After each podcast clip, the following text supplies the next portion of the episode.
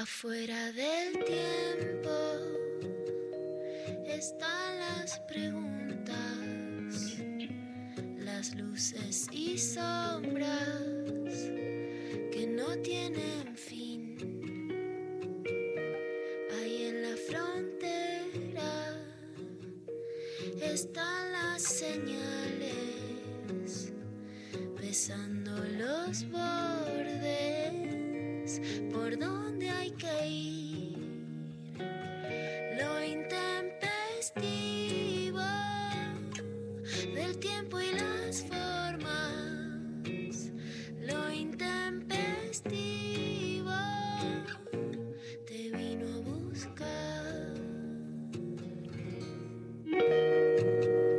Ayer en, la última clase del curso de clásicos de la filosofía que di en el CONEX, eh, estaba Sophie Cornell, obvio, en el chat, grosa, y este, hablamos del libro de Nietzsche que se llama Consideraciones intempestivas.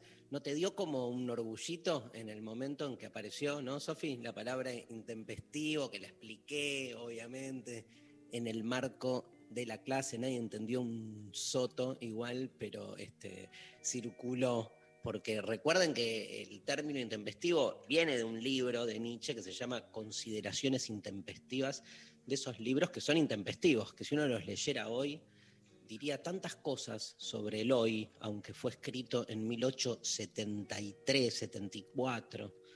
Hay, hay un- un- uno de esos textos que se llama Schopenhauer como educador, que si lo leyéramos hoy, en el marco de todo este debate o polémica que hay alrededor del rol docente, sería increíble porque es un primer anuncio de un Nietzsche que dice que un educador no puede sino ser un irreverente, un intempestivo que esté todo el tiempo provocando al alumnado.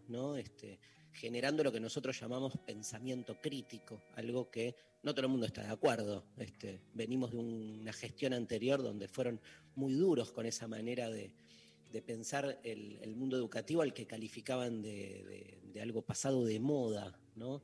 Este, de algo este, increíblemente propio de, otro sistema, ponderando mucho la productividad en el aula, que es algo que también este, obviamente eh, discutimos. Pero bueno, son tiempos duros para, para la educación en, todo sentido, no solo por el año tremendo que se pasó y que implicó como repensar el aula en todas sus, este, sus variables, sino bueno, el, encono permanente que hay con, con el, con el mundo docente, que, que- que ya van años, décadas diría, este, eh, donde el docente, por su rol de trabajador, de trabajador organizado, es como que no le perdonan a los docentes este, el haber eh, conformado una comunidad organizada. Es tremendo eso. Es como, en la medida en que el docente privilegia que antes que nada es un trabajador, es este, como que está traicionando su, su vocación, no anteponiendo una cosa por otra. En ninguna otra profesión son tan duros este, como con la docencia. Así que bueno, ayer estuvimos con, con Miche y ese es mi WhatsApp, que está rompiendo las pelotas desde temprano. Este, perdón, este, bueno, buen día. Saludo a la, a- a la mesa, la mesa virtual. Lula Pecker, ¿cómo andas? Buen día. Hola Dari, ¿cómo estás? Hola Mari. Hola Lula. ¿Cómo, ¿Cómo andas? ¿Bien? Bien. Bueno, arrancamos, tenemos un programa hoy, tenemos una entrevista con un joven filósofo, Axel Cherniaski, que trabaja temas tremendos, como por ejemplo, lo he escuchado hablar sobre el rol del idiota en la sociedad contemporánea, haciendo como una especie de apología de que la idiotez nos va a salvar. Y este, su último tema, que da pie a la consigna que vamos a hacer circular hoy, este, su último tema, que está muy directamente ligado con la pandemia, es el aburrimiento. Que es un tema de esos, ¿viste? Que eh, es profundamente filosófico, eh, porque obviamente es una manera, una anomalía muy, muy concreta. Este, no hacemos otra cosa que tratar de escaparle al aburrimiento y vamos a escuchar cómo, según la filosofía, eh, en la palabra de Axel Cherniaski, en realidad este, el aburrimiento abre espacios muy interesantes para salirse de la industrialización del ocio también, ¿no? ¿Vieron cuando dice hay que, cuando se dice, yo qué sé, hay que bancarse un duelo? Bueno, hay que bancarse también el aburrirse porque este, te conecta con otras zonas del sentido, más en una sociedad hiperinformatizada que todo el tiempo está bombardeando con estímulos permanentes. Entonces, como que en el aburrimiento hay una recuperación de, algo propio, ¿sí? Este, por, por, ese lado y por muchos otros va, anda el amigo Axel, que aparte tiene un libro, Lula, sobre Espinosa, tipo, el que quiere saber algo de Espinosa tiene que conseguir el libro de Axel, porque es como un resumen de 200 páginas sobre Espinosa con selección de textos y es de esos pensadores que este, todo el mundo escuchó y por ahí nadie se animó a leer, y esta es como una grosa introducción. Pero lancemos la consigna, porque ya que hablamos de aburrimiento, este, eh, y Axel nos va a hablar de eso. ¿Qué te parece, María? ¿Cuál es la consigna? No tenés idea. Porque, ¿qué cosas nos aburren? ¿Qué cosas nos aburren? ¿Qué cosas nos aburren? ¿Qué te aburre? La vida. No, no, no, no. Es que, dicho así, ¿sabes que te van con eso? Ya sé. Porque dicho así, con grandilocuencia, la vida, y sí, yo qué sé, es mucho, es como la grandilocuencia mata para mí el, sentir que entonces tiene que haber un continuum de este, estímulos permanentes donde estés todo el tiempo como enganchada con algo y es como demasiado, ¿no? Es como que es, obvio que, en la vida así, en términos grandes, van a haber mojones de, interés, pero también de tedio. Digo, no puedes estar todo el tiempo eh, al palo, no puedes estar todo el tiempo arriba. ¿Viste?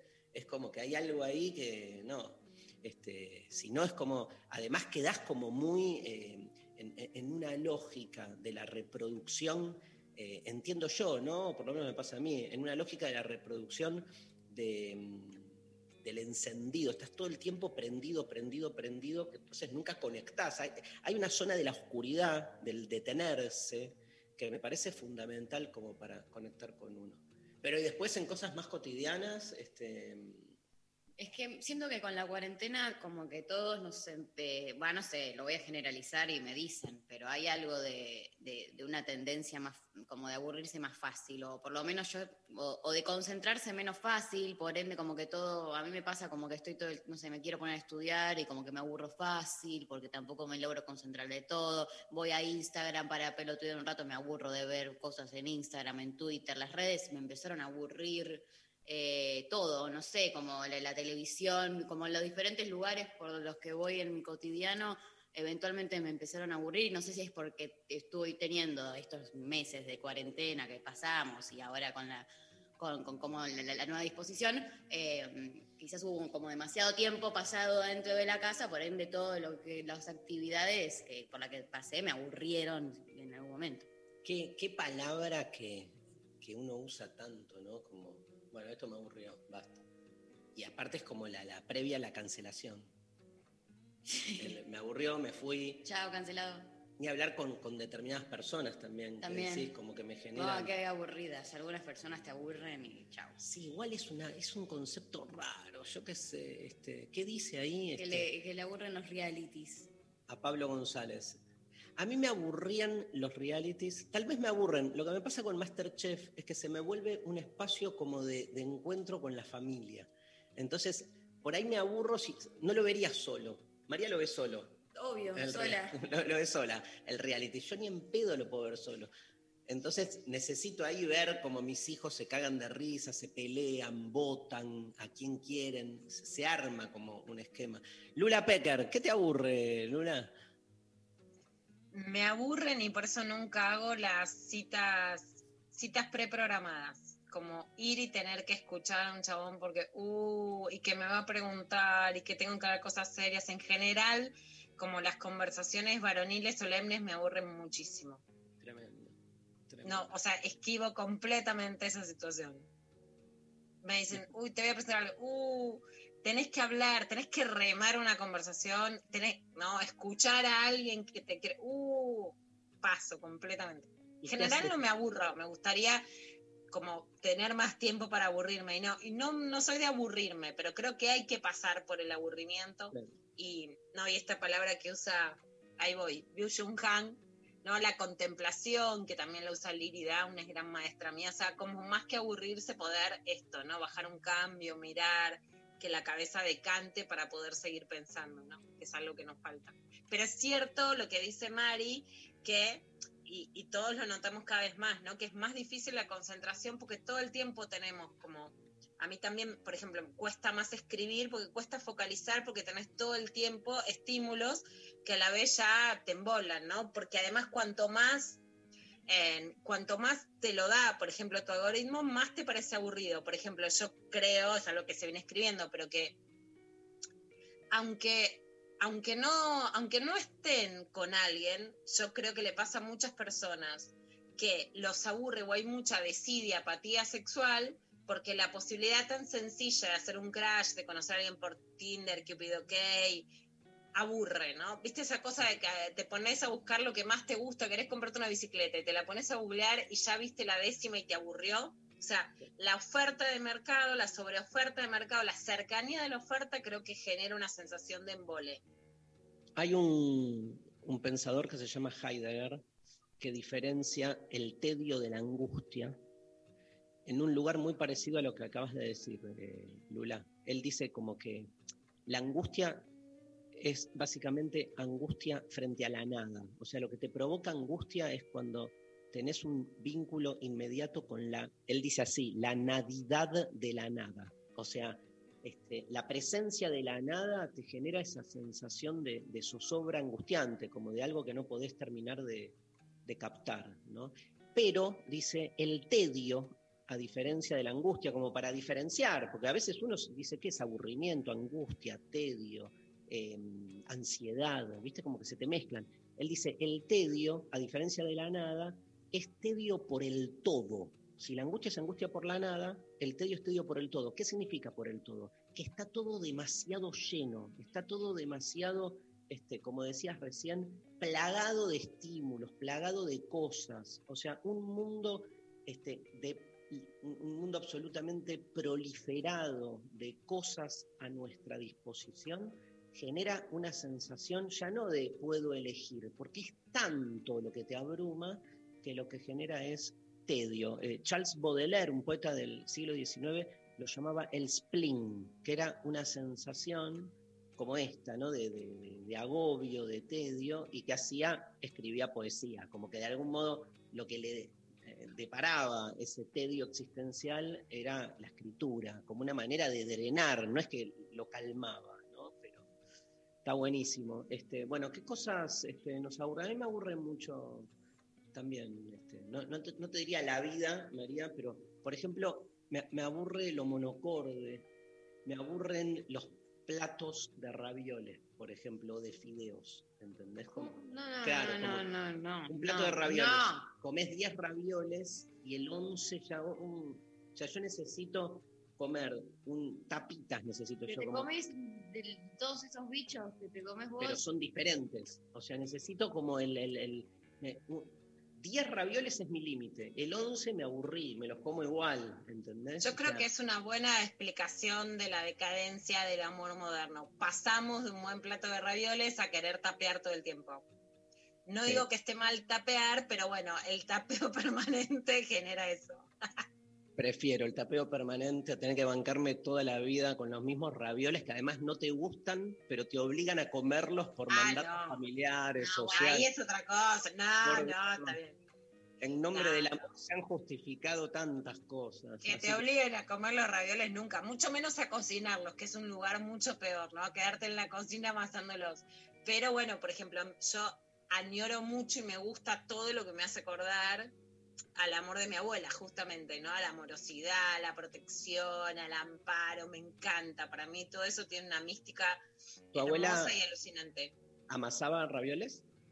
Amasaba ñoquis, que aprendí a hacer y cuando los hago me gusta eso, ¿no? ¿Viste la vueltita, por ejemplo? Pero me gusta la sensación, como con un tobogán, o sea, me gusta, igual me gusta como lo amoroso, de, claramente para mí hay algo de digamos, de, lo amoroso que había antes, que había una mística amorosa de mucho amparo, muy hermosa, de mucho cariño, con un toque moderno siempre, ¿no? Pe- Pero ahí me colgué, porque al mismo tiempo, este, me imagino la época de tu abuela también era una época de mucha sumisión. O sea, podía haber amorosidad, Eso. pero la obligaban a estar ahí en la cocina, ¿no? Sí, más que la obligaban, bueno, hay un cuaderno que amo, que es el cuaderno de poesías de mi abuela, que es un cuaderno como de la clandestinidad, que estudiaba literatura y pone las poesías que estudiaba de noche. lo tengo acá en mi casa y lo amo, porque ahí es el lugar a donde yo propongo, ¿no? Que es rescatar algo de una amorosidad que, que tiene que ver con lo añejo, reconvertir el lugar de sumisión en un lugar de elección y nunca de obligación, ponerle, por supuesto, una libertad que antes no había. O sea, hacer un lugar que sea eh, de libertad sin sumisión y que a la vez genere amparo y no, esta, y no esta idea de que por ser más modernos en realidad quedamos desamparados y más menos libres. ¿no? Que la libertad sea amorosa sin que, por supuesto, se vuelva a la sumisión. Bien, ¿qué hay? ¿Dónde nos escribe la gente, María? Bueno, nos escriben al 11 39 39 8888 o a arroba lo intempestivo en las redes sociales eh, y participan por esos medios eh, para ganarse. eh, vamos a sortear un combo de test orgánicos de los amigos de Agreste Alimentos. Test orgánicos. Test orgánicos, tres Bien. cajas de 25 sobres de Eh. cada uno, té negro, té rojo y té verde. Tenés Eh, que agarrar, te haces un té, un té rojo, un té verde, un té negro, ponés los tres saquitos juntos, Y pero en medida para un té. Y es un viaje, te digo. un viaje, se comes un alto trip. Alto trip.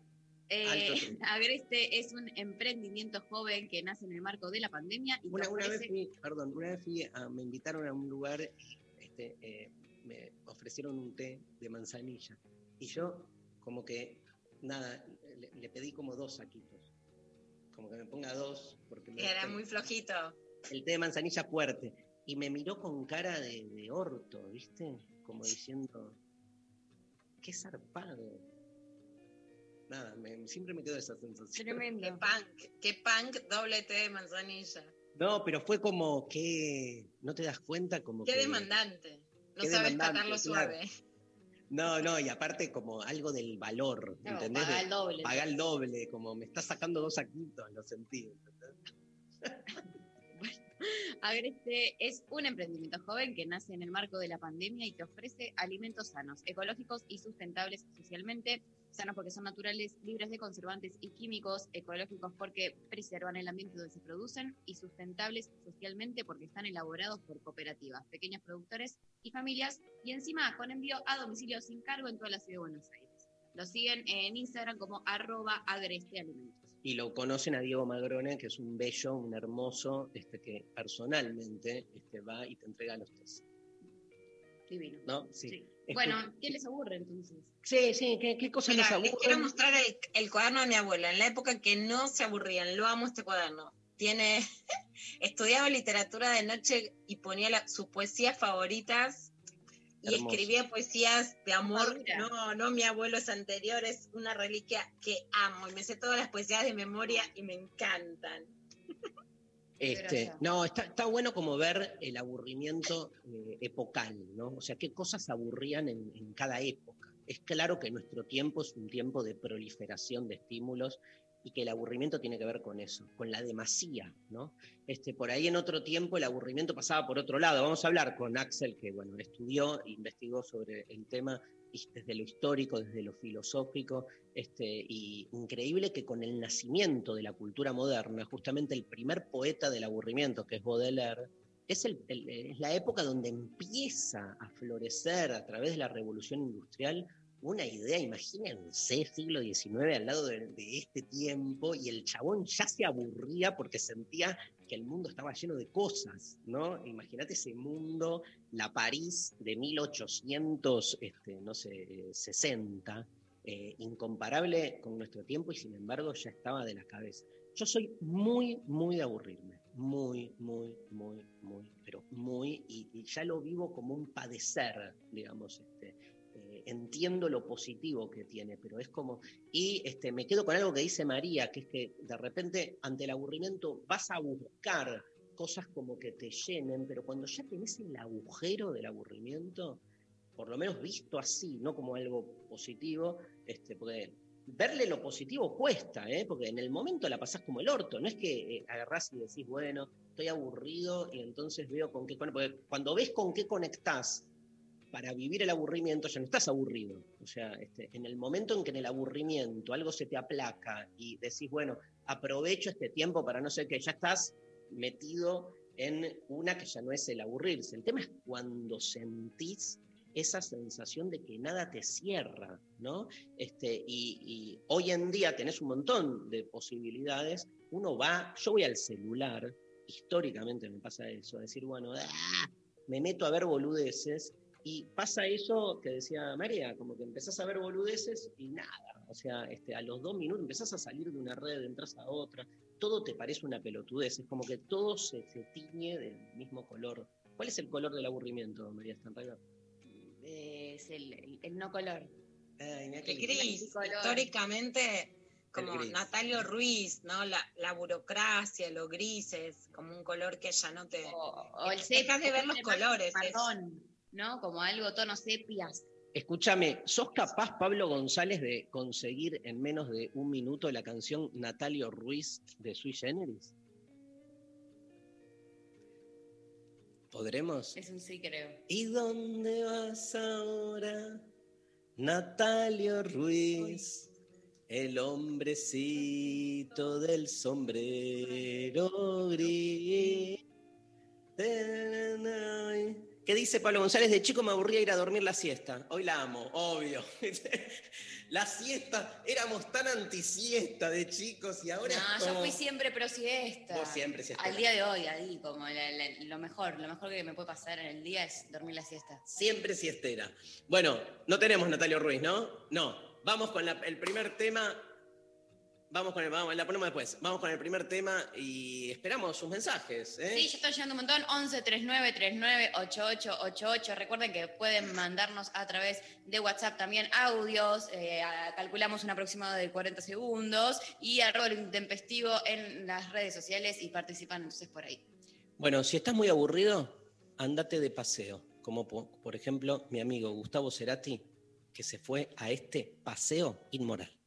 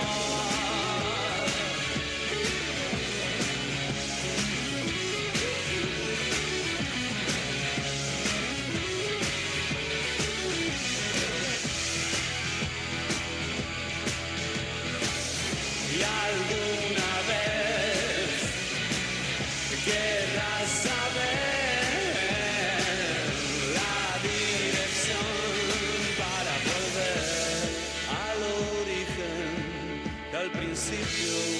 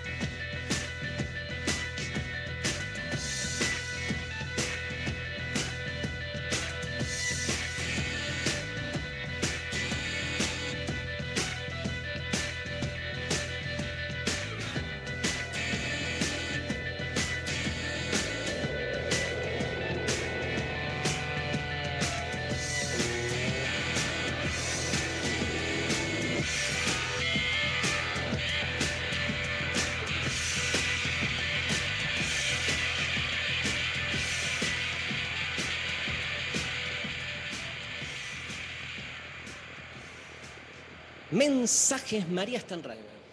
Nos mandan por Instagram, eh, me aburre que me tiren su propia mierda en vez de procesarla y resolver. Valga la redundancia con lo de ayer, nos dice Jazmín. Que estuvimos hablando de caca ayer. Claro. Y no sé, que le tiren la mierda. Me encantó el, el, el, el cruce. Junto, junto Juntó. las consignas. Sí, es que a veces pasa, es que a veces pasa, ¿no? Que, que, digamos, es muy una respuesta de que se aburren. Yo, por ejemplo, no sé lo que es el aburrimiento, o sea, no, si estoy sola y soy muy solitaria, o sea, nunca me aburro, no, no tengo nunca la sensación de estoy aburrida. Mira, Esquivo situaciones que me pueden aburrir en relación a, a los demás, ¿no? Esquivo, pero nunca me aburro. No, no te podría decir un solo momento donde, donde Ah, mira. esté que diga me aburrí. Yo soy al revés. Solo me vuelvo loco. O sea, me aburro mucho y después me aburre mucho lo monocorde, lo que siempre es idéntico a sí mismo, en, cualquier cosa, ¿no? En la comida, como antes, pero también en, en- en los discursos, también en, no sé, en las propuestas. Hay algo ahí, viste, que necesito un poco de. En esa línea, A ver. en Instagram, la gente, la people, tu amiga, dice Julieta, me Vos, aburre, vos sos- la, es tu amiga la gente. me aburre la rutina, hacer siempre lo mismo todos los días. Y sí, Y sí. y sí. Eh, Bueno, hay una diferencia bueno. entre rutina y rituales, ¿no? Por ejemplo, yo no soy rutinaria, ni tengo una vida rutinaria, pero los rituales me encantan. Sí, este, y hay hay gente que se copa con las rutinas también, ¿viste, Lula? Hay gente como que al revés, como, no sé, necesita como este, eso, instalarse en una rutina porque, no sé, porque si no se vuelve Loco, loco, loca, ¿no? Pero yo qué sé, no sé. No sé. Eli dice, ver a mi familia pelearse por política. La Oh, aburre. aburrido. Sí, aburridísimo. Eh, otra persona nos manda que me cuenten cosas de personas que no conozco o que me hablen de medicamentos, como mis viejos. Ah, bueno, esas conversaciones. No hay Eso, día- para mí, por ejemplo, hablar de caca es de viejas igual que de medicamento. Para mí es mis... Ay, eso me produce escosor, como fuiste de cuerpo. Es una pregunta que me parece de señora grande, ¿no? Que ya tomaste el medicamento, va con fuiste de cuerpo. Este, y es que a una edad, ¿no? Estás como tomado por. Yo trato de respirar, un gran abrazo al 80 igual, pero digamos, yo trato de respirar, porque tengo vínculo con personas grandes que no hablan de otra cosa que no sea eso, dolencias, medicamentos, pero en un momento es como, claro, estás tan tomado por eso. ¿De qué va a hablar? ¿Viste? Es como que.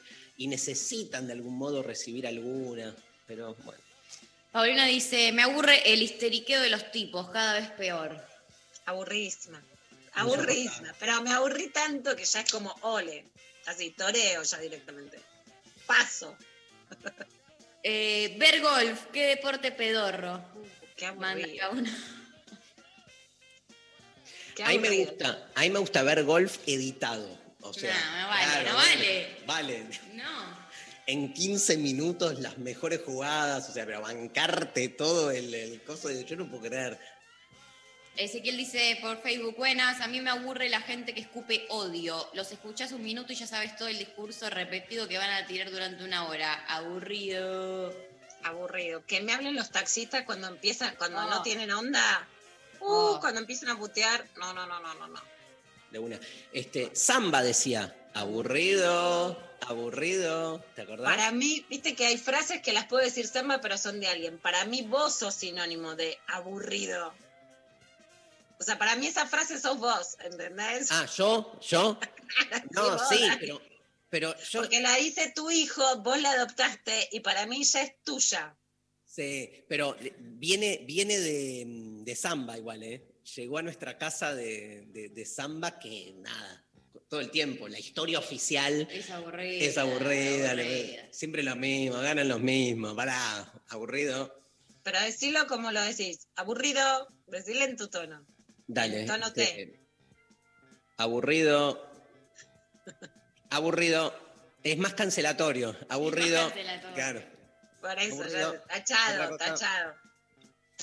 Buen día, intempestives. Si hay algo que me aburre es que me guste tanto a alguien que una vez que consumamos queda un vacío existencial increíble y que termino dejando todo al costado. Tal vez porque pongo muchas expectativas sobre el otro y no es que yo sea una persona tan, tan interesante, pero después de garchar mínimo hablemos de algo, mantenemos una conversación. Tan difícil es, muy pocas veces pude conectar con alguien más allá del sexo. ¿Cómo se llama la persona? No sabemos. Género. No, no, no tengo, no tengo información. Que vuelva a llamar. El tema es este. Que vuelva a llamar y le tire un tip. Dale.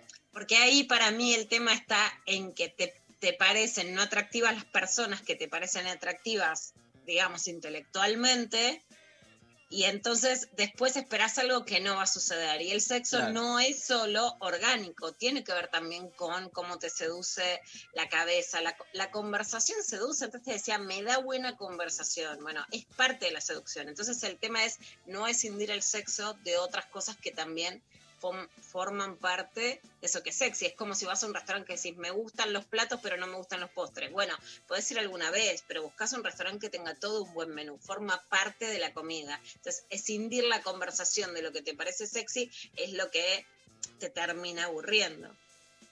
Excelente. Pablo González, audios. Hola, Intempes. Me aburren muchas cosas. me aburren los días grises. Eh, a veces me deprimen, otras me, aburren. Me aburre la gente con sus reclamos. Eh, me aburre escuchar em, personas que se quejan todo el día. Eh, me aburren los programas de tele en general, me aburren los noticieros, qué sé yo, me da paja todo eso. Nati. Pero me da paja, no es me aburro. Y es que está, por eso ahí empezó a deconstruir el amor, que era la paja, porque la paja está puesta como me aburre y como, como cierta, cierto sinónimo con la idea de desidia. No, entonces me da paja. no, es bueno, lo, no me es lo mismo, ¿viste? Desidia y aburrimiento tampoco, no sé.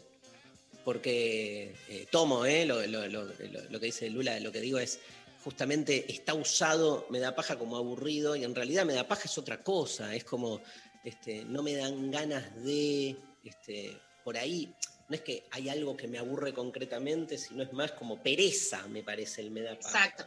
Bueno, ahí yo creo que lo interesante que ya vamos a escuchar, por supuesto, que el filósofo, pero por lo menos en la idea de la reivindicación del aburrimiento de Fran- del pedagogo para, para la infancia, Francesco Tonucci, es que el aburrimiento es necesario para la creación, ¿no? Entonces el aburrimiento es un lugar en donde podés poner la mente en blanco y no sabes qué hacer hasta que te pones a jugar con dos palitos. Llevado a la adultez, que el aburrimiento es una sensación que no tenés que llenar, sino que produce creatividad, que, pro- que te lleva a un mejor estado. La desidia es que bajás los brazos o la pereza y lo que ponen hoy como sinónimo de paja y que no construís. Entonces el aburrimiento es un, un trampolín para no aburrirte y en cambio la idea de desidia o de paja es un, un barranca abajo para dejar de hacer cosas.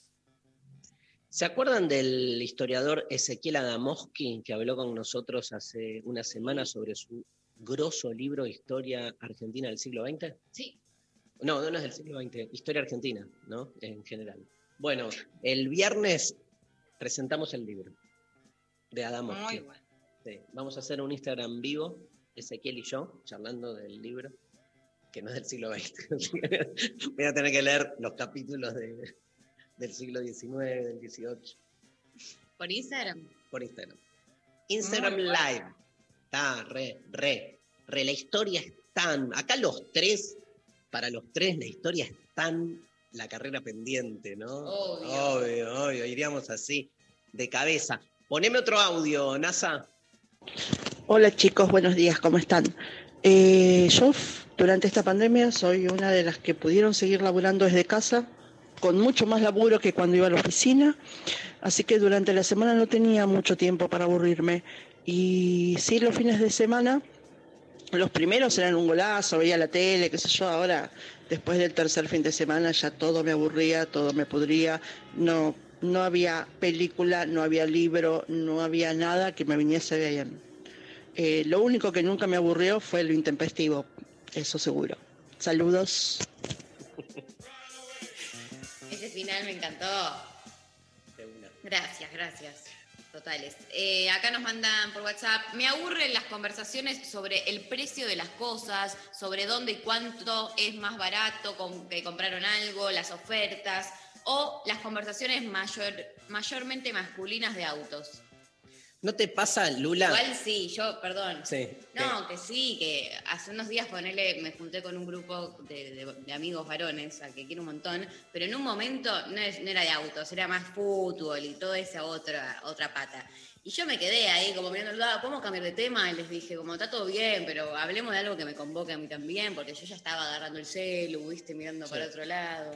Es, es muy de, de mi- micros, este, así de, de, ¿no? de guetos. El gueto es aburrido, pero porque siempre te Cuando sentís... estás afuera. Estás afuera, te sentís afuera. ¿No te pasa, le iba a preguntar a, a Luciana Pecker, ¿no te pasa que cuando... Voy, voy a generar una polémica con esto, pero cuando es al revés, tipo, te interesa a alguien o estás medio enamoradito o te querés levantar a alguien, tipo, nada de lo que el otro hace te aburre porque estás como, digamos, a la expectativa y después, en realidad, eso mismo puesto en otra persona te resulta recontra, recontra aburrido, pero ahí como que te haces el pelotudo porque sí, sí, contame, muy interesante, sí, sí, pero porque estás como, es, es más estratégico. ¿Te Sí. pasa, María? Eh, me pasa, un montón. O sea Total. que- Igual te explota en, en dos semanas, se te cae. Bueno, ¿eh? Bueno, ¡Aburrido todo! acá somos cultores del aburrimiento, nos vamos a la pausa, se viene clavada de noticias, está punchi punchi hoy, ¿no, Lula? Punchi punchi. Bueno, vamos a escuchar, eh, acaban de lanzar Geraldine Farhat y Lucrecia Pinto un nuevo tema llamado Sueño Enredaderas. Eh, hace nueve meses, dice, eh, no- no- nos cuentan, las calles frente al Congreso eran una marea verde y el canto era uno solo, aborto legal ya, vino la cuarentena y el virus pareció silenciar esas calles y esa voz, pero no la música y la sororidad intactas junto con los sueños. Entonces compusimos esta canción con enredaderas de pañuelos verdes y un sueño colectivo que abre tantos caminos. Creemos que el arte canaliza una sensibilidad necesaria en estos tiempos de revisión urgente de todo. La campaña por el derecho al aborto legal, seguro y gratuito es la punta de lanza de un cambio de paradigma global que recién empieza a mostrar sus primeros brotes. Primero, que sea ley. Escuchamos el tema de Geraldine Farhat y Lucrecia Pinto, Sueño Enredaderas, y vean el video que está impresionante, lo tienen en YouTube. Este, escuchamos el tema y volvemos con lo intempestivo.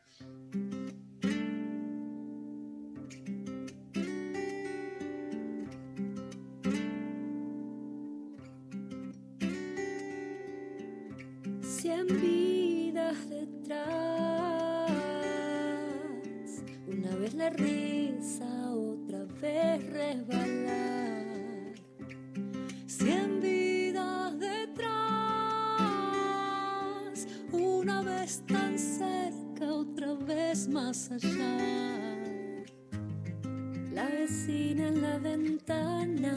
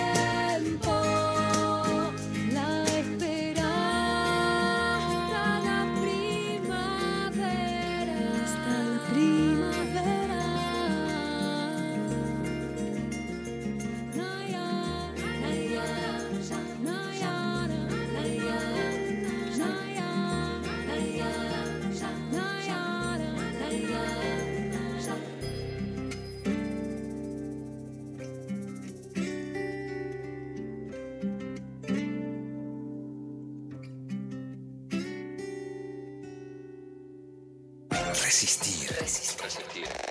Transformar. Transformar. Transformar y transformarse. Transformarse. Nunca parar. 937.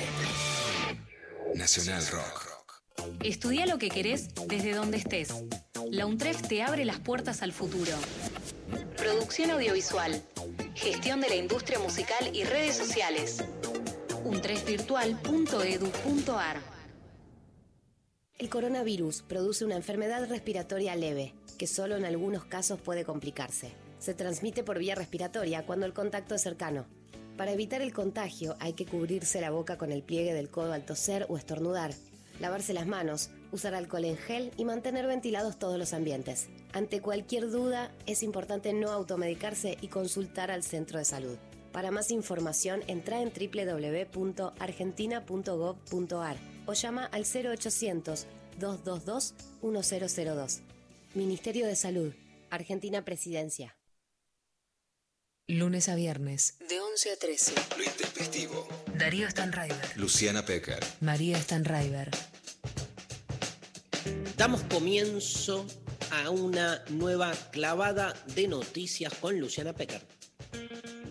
Vamos a empezar diciendo que hoy es 25 de noviembre y es el Día Mundial contra la Violencia hacia las Mujeres. Tiene su origen en el asesinato de las hermanas Mirabal eh, en República Dominicana, que son un emblema de la lucha contra la violencia. Y en todo el mundo es el día en donde se visibiliza la violencia de género. Una campaña en Argentina que gesta la Fundación Nabón, de la cual también participé, tiene en este caso la voz de Mercedes Morán y justamente de lo que habla en un año de pandemia, de aislamiento, de distancia, de cuarentena, es que las mujeres pueden estar aisladas, pero que no estamos solas, que sigamos ayudando, que sabemos que hay una víctima de violencia, de abuso, le mandemos un audio, que le demos la mano y que justamente promovamos el Sí te metas. Escuchemos esta campaña con la voz de Mercedes Morán.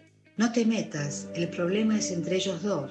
Esa frase se repite y se repite en nuestra cabeza. No te metas. Durante este tiempo de aislamiento por COVID, comenzó a hacerse visible cómo dentro de los hogares se reforzaba otro aislamiento, el que ya vivían muchas mujeres, uno que entre todas las personas habíamos ayudado a construir bajo la premisa de que mejor quedarnos calladas frente a lo que sucedía. Así fue como el silencio se volvió clave para hacer invisible las violencias que sucedían frente a nuestros ojos, para que la violencia tuviera lugar. El silencio dejaba claro que si nadie decía nada, nada grave estaba sucediendo. Ponemos siempre la responsabilidad del otro lado. ¿Por qué no lo denuncia o pide ayuda? Y si damos vuelta a la pregunta, ¿Por qué yo no dije nada? ¿Por qué no me animé a mandarle un mensaje preguntándole cómo estaba? Para saber que no está sola. Tenemos que hacérselo saber. Para que la violencia sea visible, tenemos que romper el silencio cómplice. Romperlo con amor y respeto. Y hacer visible la violencia no es decirle qué tiene que hacer, es preguntarle cómo está y cómo puedo acompañarla, animándonos a hablar, pero fundamentalmente sabiendo escuchar. Por eso, para romper el silencio que tanto duele, te mando un audio, una forma de romper el no te metas, una forma de hacerle saber que estamos, que aún aisladas no estamos solas. Desde Fundación Avon queremos decirte que si tenés alguna duda, si estás atravesando una situación de violencia, podés comunicarte con el 144 para que te informen y asesoren las 24 horas del día, desde todo el país. Si no podés hablar, envía un WhatsApp al 112-771-6463. Ambas son las líneas del Ministerio de las Mujeres, Géneros y Diversidad. Si estás en emergencia, llama inmediatamente al 911 o al número de tu policía en tu localidad.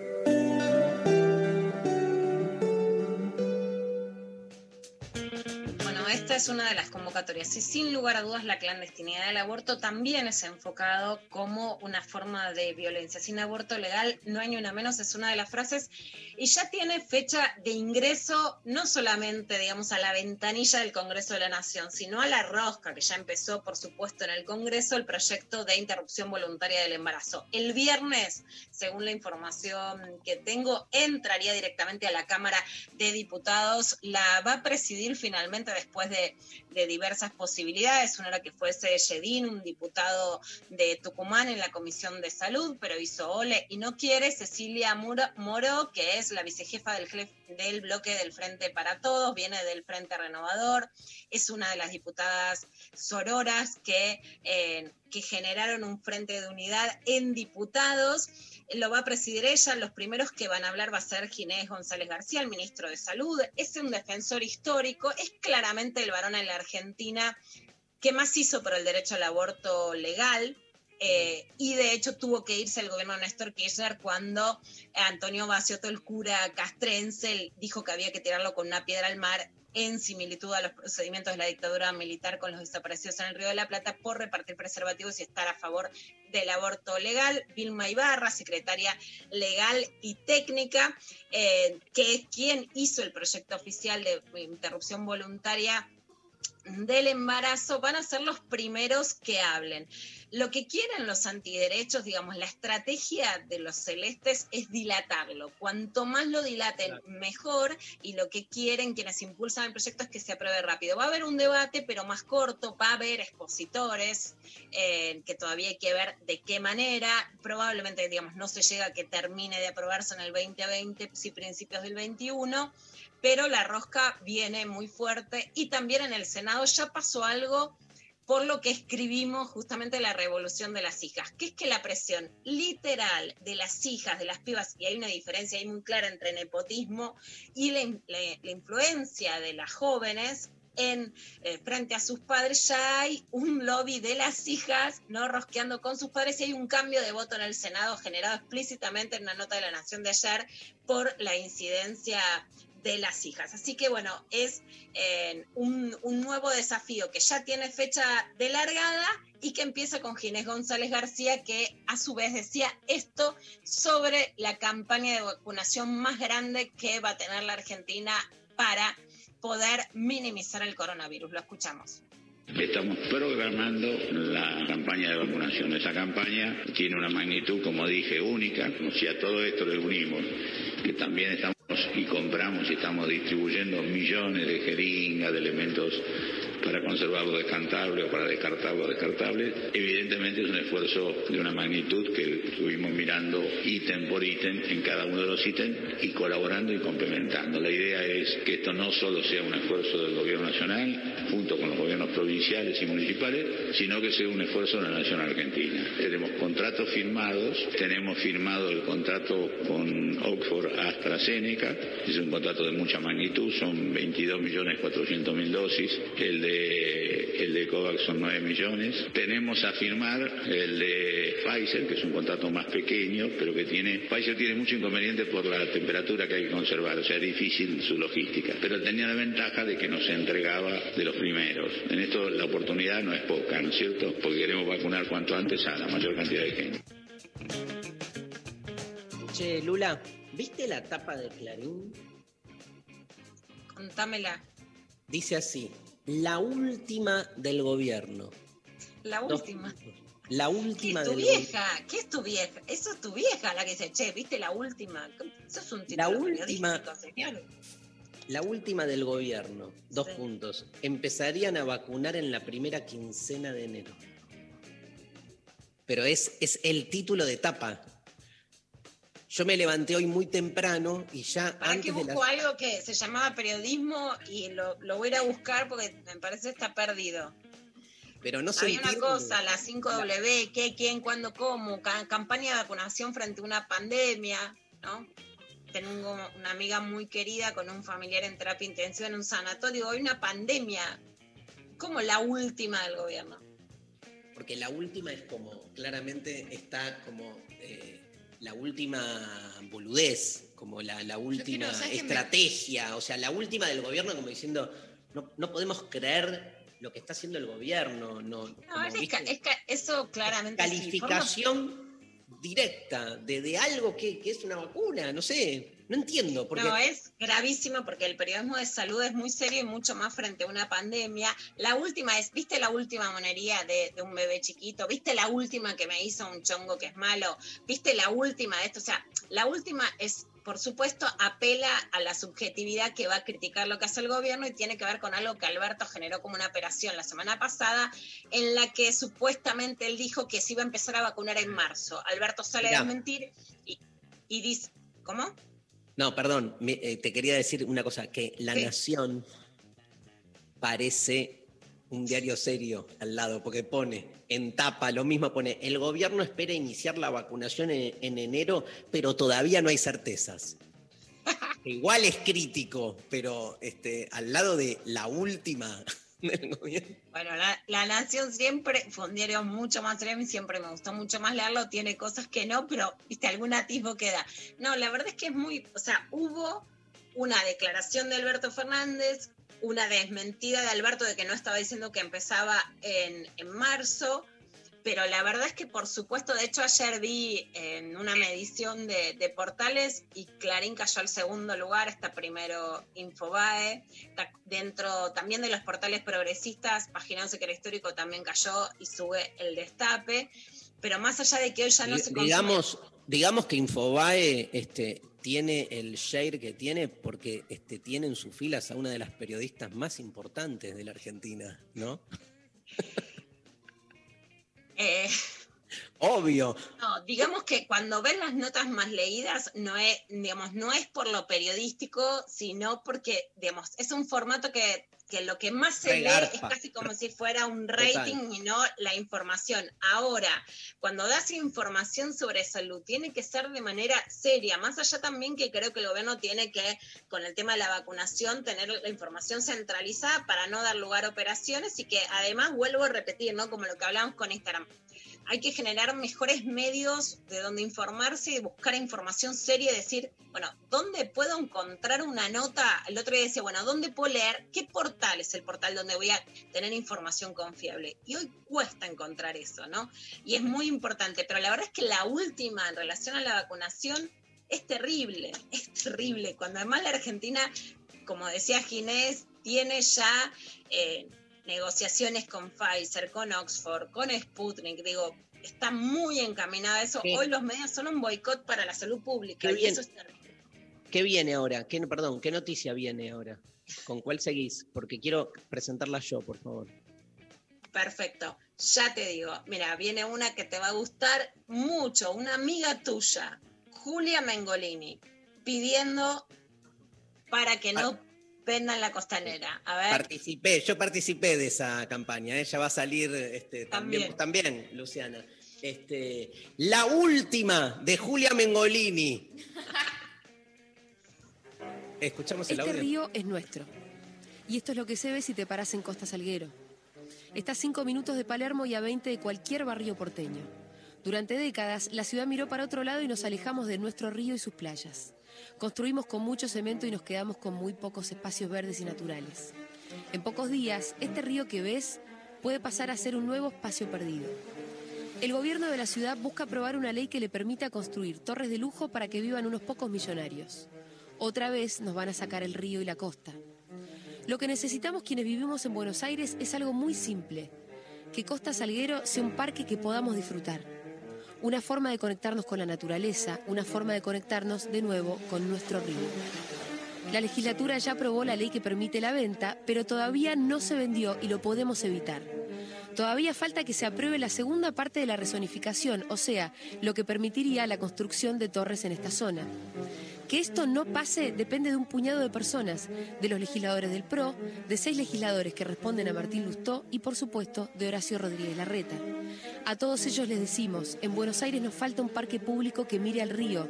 Les decimos que soñamos con ese parque. Les decimos, no vendan la costanera.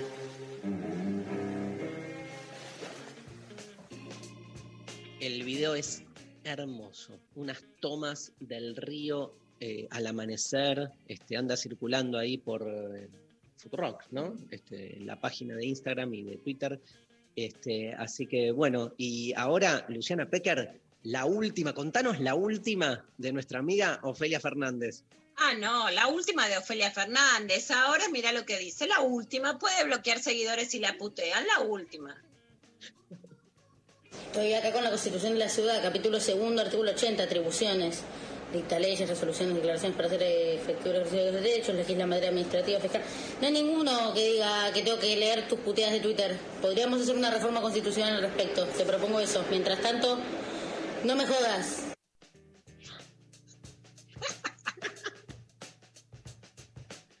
Qué genia. Love you. También Ofelia está pidiendo para que no se venda la costanera, la ley está aprobada, pero apelan a la presión pública. Un dato que me parece muy interesante del video de Ofelia Fernández sobre la costanera, que ahí se podría hacer un anfiteatro. En tiempos en donde sabemos que las reuniones sociales, lo dice Fernán Quirós, se pueden hacer más al aire libre y los espectáculos también, la Ciudad de Buenos Aires tenía un anfiteatro y yo digo, ¿qué pasa? No quiero decir nada, vos sabés que yo nunca tiro fruta que no esté chequeado, pero digo, ¿por qué no se está haciendo nada en el anfiteatro del Parque Centenario? Se puede hacer una ópera, se puede hacer un concierto de rock, se puede hacer un concierto de cumbia, se pueden hacer mil charlas. Yo he dado charlas y he hecho festivales ahí. ¿Por qué no se usa? Bueno, hoy la ciudad no tiene un anfiteatro que digas es al aire libre con distancia social. Se puede hacer en la costanera y se puede recuperar el del Parque Centenario, pero necesitamos en época de pandemia un anfiteatro al aire libre. Ahora te voy a contar la última de otro, pero mirá esta, la última. ¿De quién? ¿De La quién? última, se vendió. Ahora elogia la cámpora. La nata, la última, la nata elogia la cámpora. ¿Qué te La parece? última de Jorge Lanata elogiando a la cámpora, no puedo creer. A ver, escuchemos. Es un momento raro del gobierno, porque vos tenés un presidente con poco poder y el poco que tiene lo esmerila la mina que lo nombró. Es una situación extraña, extraña. Pero vos en mayo nos dijiste que, te preguntamos esa relación, Sí, vos dijiste, Alberto es el secretario de Cristina. sí, sí, lo sigo pensando. Sí, ¿seguís pensando en lo mismo? A mí me da lástima decir esto, porque a mí me gustaría tener un presidente que fuera un presidente, pero yo no lo veo a Alberto con pasta de presidente, realmente no.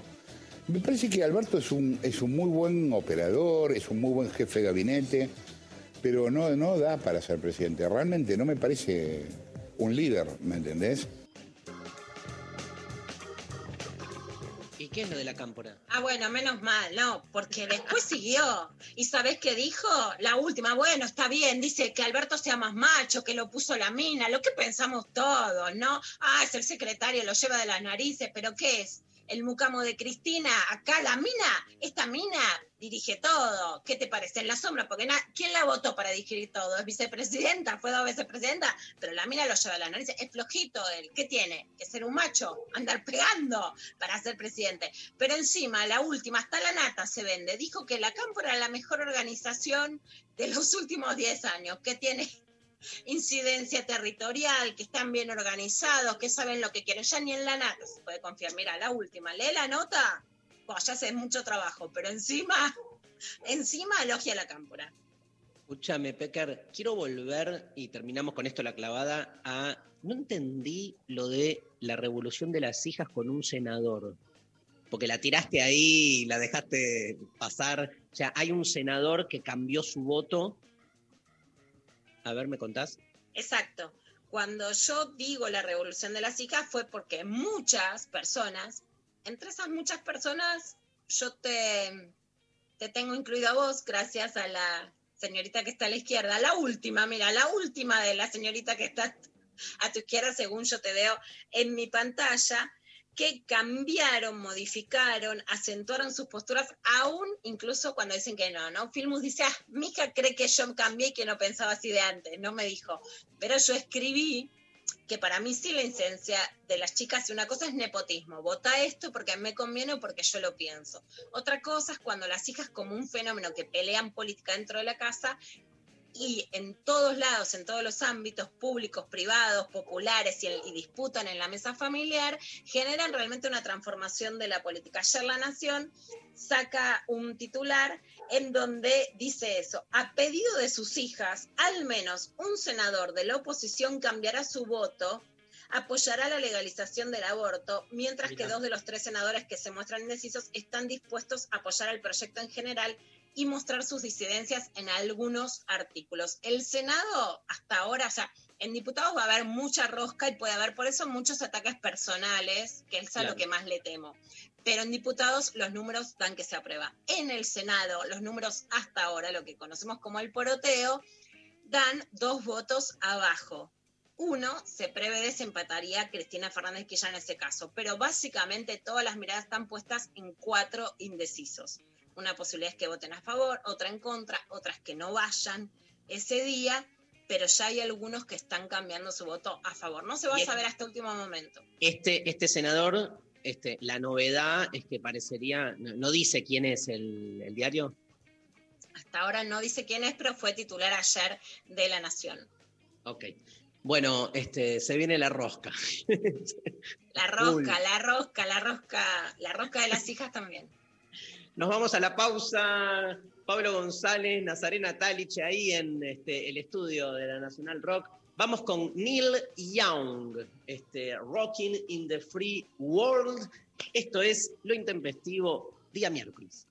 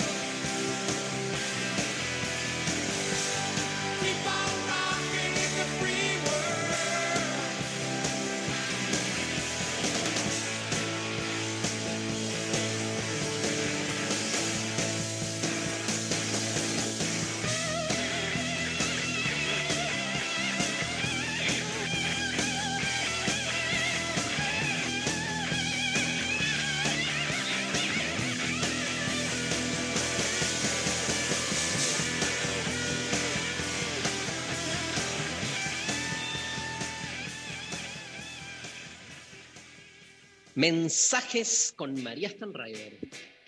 Nos mandan por WhatsApp, me aburre la gente que trata de forzar cosas positivas todo el tiempo. Hay que bancarse la mierda que hay en la existencia. Creo que por eso me gusta la gente melancólica.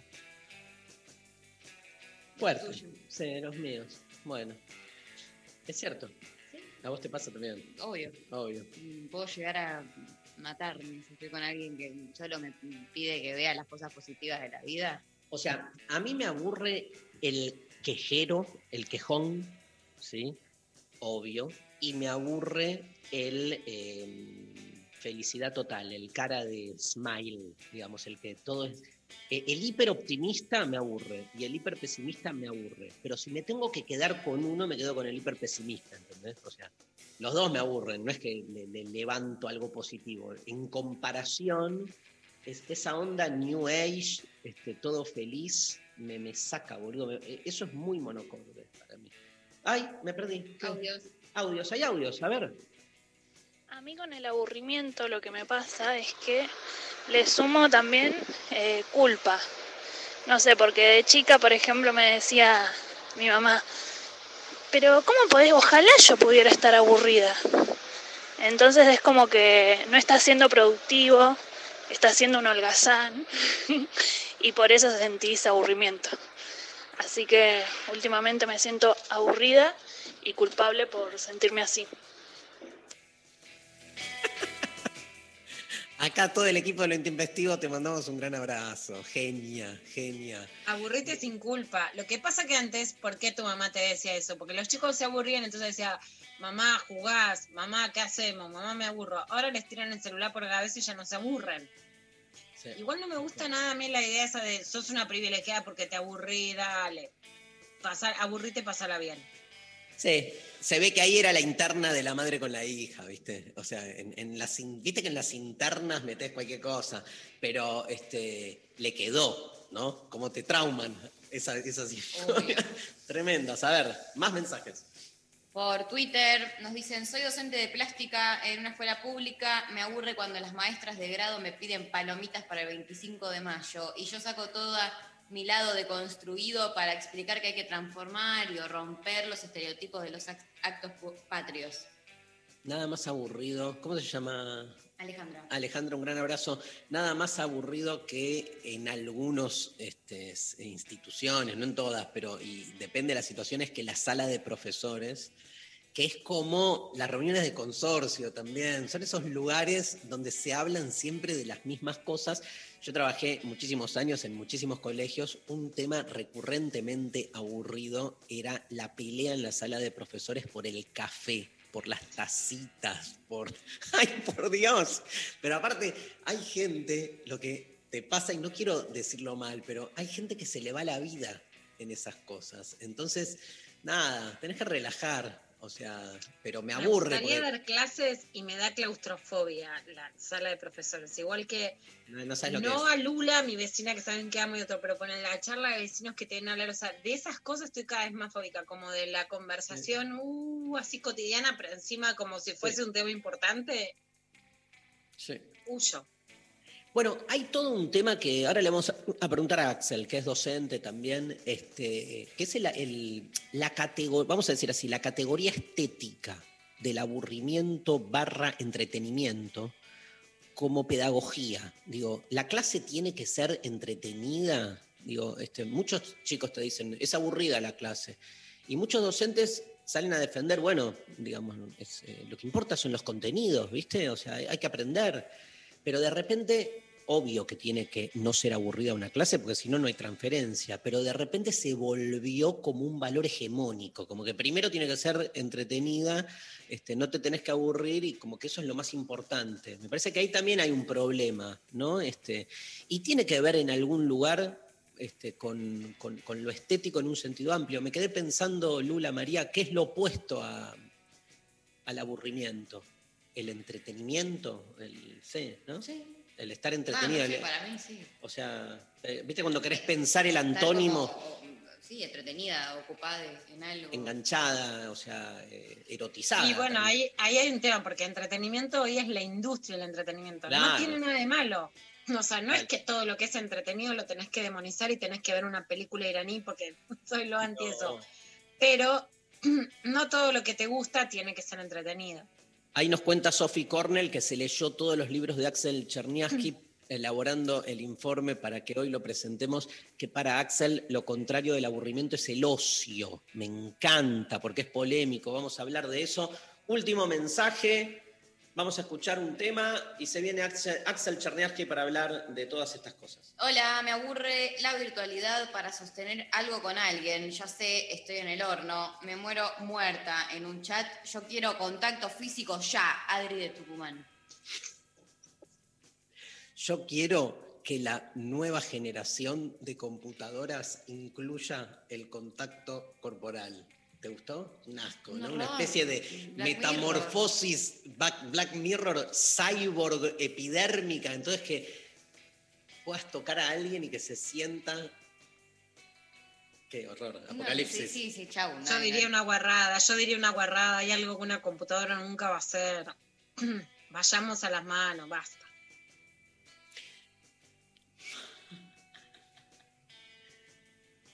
Mirá que van a pasar, van a pasar las décadas, van a pasar las décadas y nunca creímos que íbamos a llegar a la luna. Después pido perdón, después pido perdón y Obvio, digo, no, no, no. Bueno, está bien, dale un poquito, a ver cómo es. Tengo que escribir de esto, tengo que probar. Pero mientras tanto, pongámosla Va- un poco, basta. Nos vamos este, al- a la pausa con los twists. 25 estrellas de oro. Esto es lo intempestivo.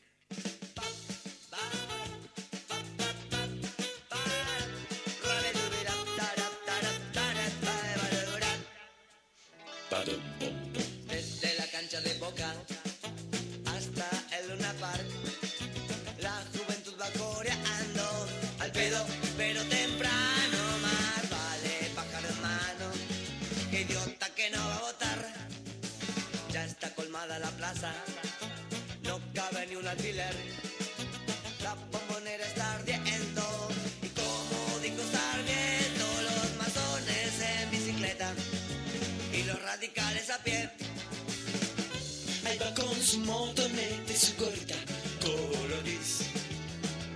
Va a ver la ópera Evita y en el cine carvan los tweets.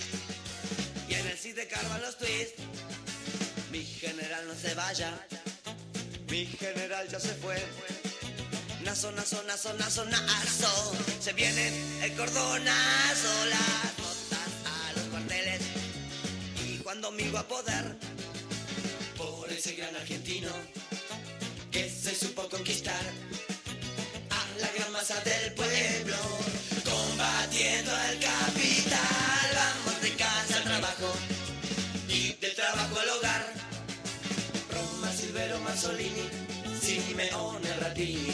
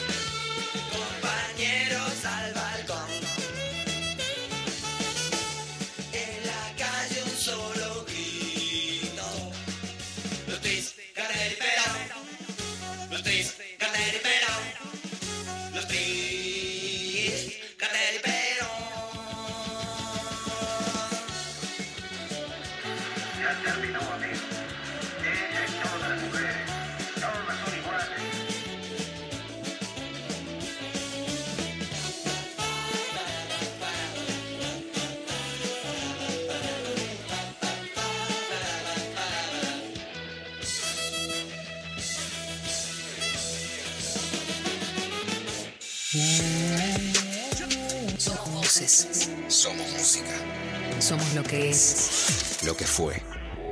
Lo que viene. Somos 937. 937. Nacional Rock. En el medio del día no hay despedida. Solo bienvenida. Hola. Hola, ¿qué tal? Hola, ¿qué tal? Hola. Hola, ¿qué tal? ¿Qué tal? Hola. ¿Qué tal? Calu Bonfante. El árabe Ramín. Nati Carolias. Lunes a viernes de 13 a 17. 937 Nacional Rock. Nuestra intención es que salgamos mejores. Nacional Rock 937. De 11 a 13. Lo intempestivo. Nacional Rock. Un día me, me llegó un libro de los tantos libros que saca la colección La Revuelta Filosófica. Este, el libro era sobre Spinoza, esa colección que este, pretende, digamos, este, hacer una selección de autores. La verdad que le salió bárbaro a la colección porque todos los eh, libros están buenísimos. Es una colección de grandes pensadores con una introducción crítica de investigadores filosóficos argentinos y selección de textos. Y así yo los vengo recomendando en todos los cursos, en todos lados, libros de todos, de Picuro, de Nietzsche, de Derrida, y me llegó el de Spinoza. Y cuando empecé a leerlo, me volví loco, básicamente, porque vi un abordaje de la obra de Spinoza que no es el tradicional, que eso ya este, me sacó del aburrimiento de leer sobre Spinoza siempre lo mismo. El autor, Axel Cherniaski, que está en comunicación con nosotros, este, decidió explicar a Spinoza desde otro lugar, digamos, por el final y no por el comienzo, para decirlo así, y este, eh, maravillosamente descubrí que era mucho más efectivo en términos pedagógicos. De hecho, la clase que acabo de dar sobre Spinoza hace unas semanas fue un este, plagio directo del libro de Axel Cherniaski, este, al, al que cité igual y mostré el libro y mandé a comprar pero le escribí por Facebook, lo encontré y le dije, no lo conocía, le digo, loco, me encantó tu libro y me dijo, eh, aguanta el pincha. Fue como la primera respuesta, digamos, uno esperaba, porque es profesor de filosofía contemporánea en la Universidad de Buenos Aires, investigador en el CONICET, investigó el vínculo de la filosofía la- con la historia en las obras de Hegel y Deleuze, no te puede poner aguanta el pincha. Pero te pone aguanta el pincha y cuando empiezo a ver sus temas, veo que trabaja dos temas que a mí me apasionan, que también he trabajado, que es por un lado el tema del aburrimiento y por otro lado el tema del idiota, un tema con el que quiero empezar porque, digamos, este, porque es una palabra eh, complicada, este, que con el tiempo ha ido resignificándose hacia otros lugares, incluso se ha medicalizado el término, sin embargo, en la antigua Grecia, idiota era otra cosa, término que viene de ahí. Buen día, bienvenido Axel Cherniaski. Buen día, buen día. Gracias, gracias Darío por la presentación. Por favor. Eh, gracias por la invitación. Eh, sí, es un honor, la verdad, ser del pincha. Investigador del CONICET y profesor de la UBA también, pero, pero, pero es un honor ser del pincha. Eh, sí, sí, eh, eh, hace un montón que estoy investigando el tema de la idiotez, un poco, un poco olvidado eh, por no, no- no diría olvidado, cuando uno empieza, empieza a investigar está por todos lados. Digo, Flaubert estaba obsesionado, le, dedicó todo, eh, toda su obra prácticamente, obviamente la novela de Dostoyevsky, El idiota, como decías vos, es un cuadro clínico, es uno de los grandes cuadros en los que se clasifica la locura en el siglo XIX, hasta que paulatinamente desaparece durante el XX, pero bien entrado el XX. Está presente también en la historia de la filosofía, con personajes filosóficos, pero digo, no hay una, hay una crítica de la razón pura, no hay una crítica de la idiotez pura, ¿no? Entonces es un poco el lado oscuro de la luna lo que, lo que despertó mi, mi curiosidad. Mm. Y hay Dari, una- un, un dato llamativo sobre la palabra idiota, que si aprueba la ley de interrupción voluntaria del embarazo, se quitaría que en el Código Penal de 1921 se pone, más allá de que ahora la interpretación sea otra y más amplia, que sí estaba permitido abortar para las idiotas o dementes, pero se usa la palabra idiota como una excepción. Yo creo que es que saldríamos del lugar de podemos abortar si somos idiotas. Mirá, mirá, qué buen dato, qué buen dato. Sí, no, eh, no, no, no rastreé todavía la, eh, digamos, la, la, le- la legislación o los, o los tratados eh, psiquiátricos en, en territorio nacional, pero sí, en 1920 está recontra vigente. No sé, hay. eh, yo tengo un libro, Psicología del Idiota y del Imbécil, es todavía la denominación en, en esa época y en nuestras clasificaciones, digamos, más eh, universales, sofisticadas y contemporáneas, como son el, el DSM que ya va por la quinta edición y, la clasificación internacional de las enfermedades de la, de la OMS, eh, muy entrado el siglo XX empieza a sustituirlo por, primero por cosas del orden de retraso, de retardamiento, después por cosas del orden de la eh, deficiencia, incapacidad. Eh, ahora estamos por el lado del trastorno, del desorden, que es un poco gracioso, ¿no? Es como, es como la, es como la, esa paradoja entre, entre, el, entre el policía y el ladrón, entre la clandestinidad y la ley. La ley trata de adecuarse a la clandestinidad y la clandestinidad siempre encuentra la rendija por la cual superarla hasta que ella se adapta y así, porque digo, es menos ofensivo decir trastorno que decir deficiencia, que decir retraso, que decir eventualmente idiota, bueno. Eh, digo, esto como para señalar que a veces hay que interrogar eh, los conceptos, la forma de... Mirá, mi, de- de- mi de hijo el otro día, mi hijo menor el otro día me preguntaba sobre qué palabra es mala palabra y cuál no, y me metió idiota. Me dice, pero idiota es mala palabra, ¿no? Es como, ahí tenés también, este, como es una palabra liminar. Pero te preguntaría, a ver, en, en relación con lo que venís diciendo, ¿cuál sería la concepción del idiota para el sentido común y qué buscas vos recuperar filosóficamente este, eh, de un idiota que no es, que es el que escapa a esa lectura del sentido común? Mira, em, me parece que nuestro sentido común actual conserva residuos de la vieja psiquiatría en el sentido que, a ver, oscila, oscila entre un extremo que es que idiota es cualquier cosa, es cualquier cosa, es un insulto simplemente, es una marca, es una marca de valor que sirve para desautorizar cualquier cosa, de, de ahí el problema de definir la idiotez, porque puede ser cualquier cosa, puede ser cualquier cosa. Eso en un extremo de, de- de generalidad. Después eh, hay una forma precisa, privilegiada, me parece, según la cual el sentido común me da la sensación eh, mantiene vigente el cuadro, el antiguo cuadro clínico, por el cual eh, idiota es eh, falta, carencia, defecto intelectual. Es un tonto, un tarado, un imbécil, un estúpido, es tonto. eh, no, no, sí, no, no, no, no, no hace sinapsis, o sea. eh, mm, ojo, ¿eh? En, en filosofía, la literatura, creo que es una imagen clásica de la idiotez que se construye por todos lados, eh, que es medio arbitrario decir que es la de la psiquiatría y no la de la filosofía o, la- o no la de la literatura. Creo que son maneras de percibir medio transversales a las disciplinas y que eso lo llamaría, por ponerle un nombre, una imagen clásica de la, de la idiotez. A mí lo que me interesa es señalar las limitaciones de esa imagen, por un lado, es decir, mostrar que no se limita a la esfera intelectual, que a veces concierne a los sentimientos, a la voluntad. Digo, cuando Anonymous hackea a Google para que cuando uno busca idiota aparece Trump, aparezca Trump, no, me parece que no tiene que ver tanto con la inteligencia, sino con la nocividad ¿no? de, de- de una determinada acción. Entonces, por un lado, me interesa limitar, eh, mo- mo- mostrar que no se limita a la esfera intelectual. Por otro lado, me interesa em, eh, interrogar eh, cuánto uno define una cosa cuando la, de- cuando la define como una carencia o como una falta, cuando la define negativamente, ¿no? Eh, decir que un color no es el rojo, mm, no, digo, deja, es, es muy limitado, puede ser muchos otros colores. Eso es útil cuando uno considera que- hay solo una oposición, que las cosas son blanco-negro. Bueno, entonces decís, no es blanco, es negro. Pero si la cosa es un, un- un espectro más amplio, la definición negativa es medio limitada.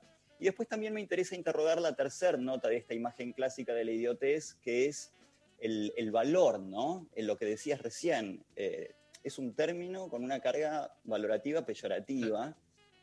Y me parece que por lo menos eh, el, el- idiota que somos merece el beneficio de la duda. Eh, por un montón de razones, pero digo, Nietzsche decía, ¿y si, y si la idiotez es la víctima y no, y no en realidad el, el- el- el agresor, si no fuimos injustos con la idiotez, esas tres cosas. Y después desde un punto de vista de la construcción más positivo, se trata de, hecha esa crítica, construir. pensar la idiotez como una forma de ser, como una forma de ser positiva y como una forma de ser cuyo valor es relativo a, la, a, a las circunstancias, ¿no?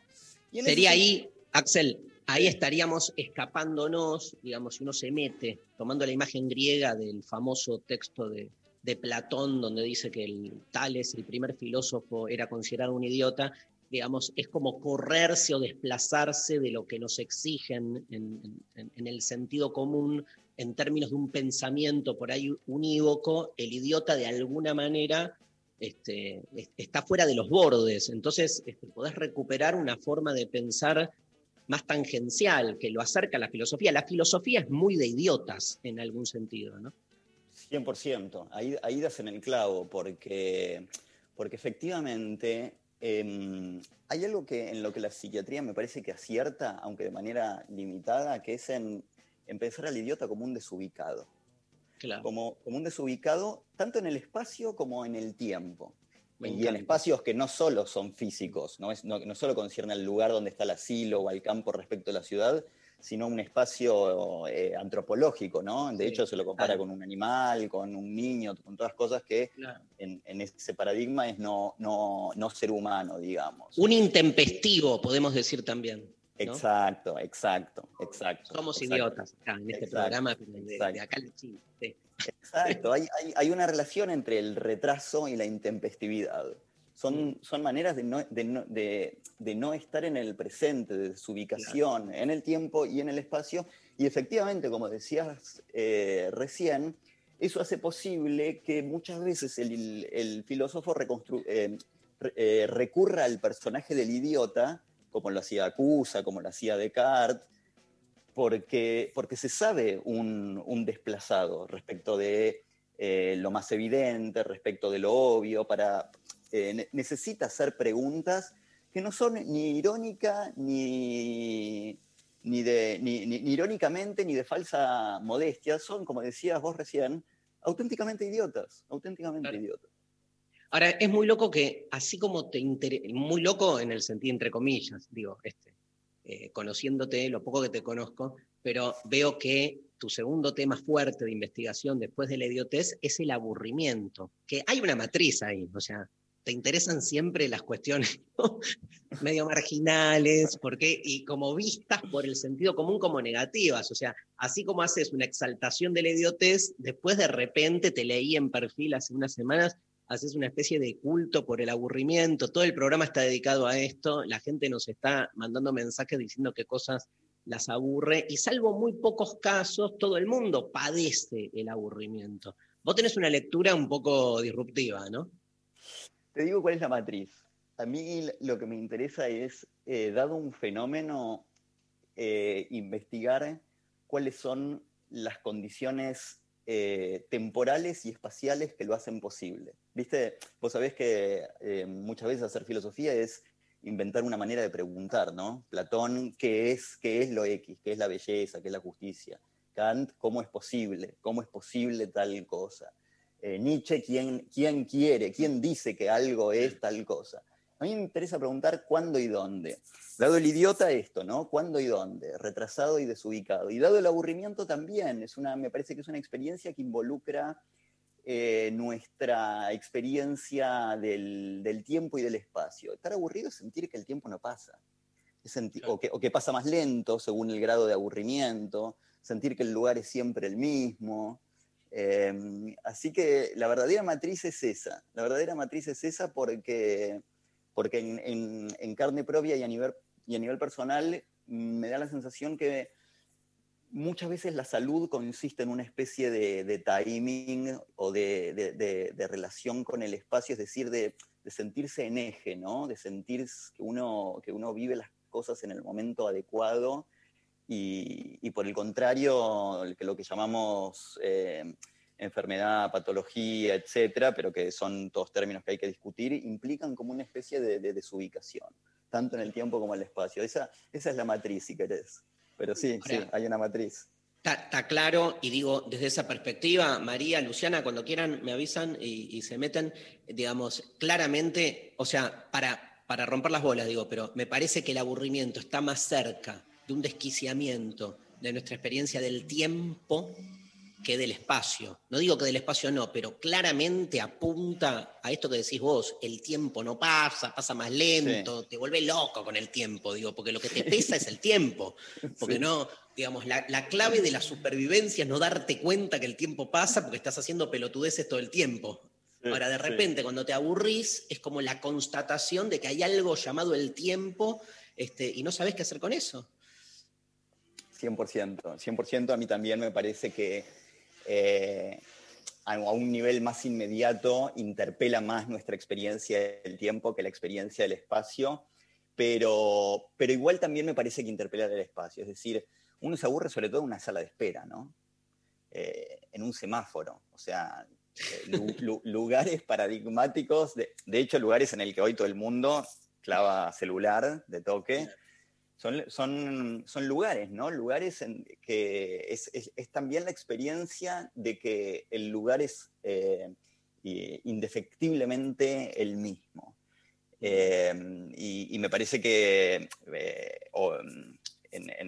que, que, lo opuesto también lo muestra, que lo que llamamos entretenimiento tiene algo de moverse, tiene algo de, de, de, desplazarse, de ver cosas nuevas, de siempre estar en otro lugar, si es posible en muchos lugares eh, al mismo tiempo, que eso es lo que nos da el celular cuando estamos aburridos, estancados en, en un lugar, sea sala de espera o sea en tránsito en un aeropuerto, ¿no? Así que creo que también involucra un poco la, la experiencia del espacio, el, el aburrimiento. Eh, y te iba a decir algo más que me lo olvidé. Luciana. Sí, el pedagogo, bueno, para, para las infancias, ¿no? Italiano, Francesco Tonucci hace mucha reivindicación de que los pibes necesitan aburrirse para poder inventar juegos, ¿no? De que si esto, antes decía la televisión, ahora las pantallas todavía más, pero que si les dan todo servido, bueno, no crean y que necesitan el palito, la piedra, la tierra para poder crear. Y en la sociedad del cansancio, bueno, Byung-Chul también, ¿no? Que es necesario digamos, la contemplación, creo que es la palabra, no sé si es similar o no a tu idea de aburrimiento, para poder después crear, que si no es una sociedad aburrida, cansada todo el tiempo, que no puede como disparar, disparar ideas. ¿Crees que algo así de esa llanura es necesaria para poder impulsarse, o sea, estar quietos para poder moverse?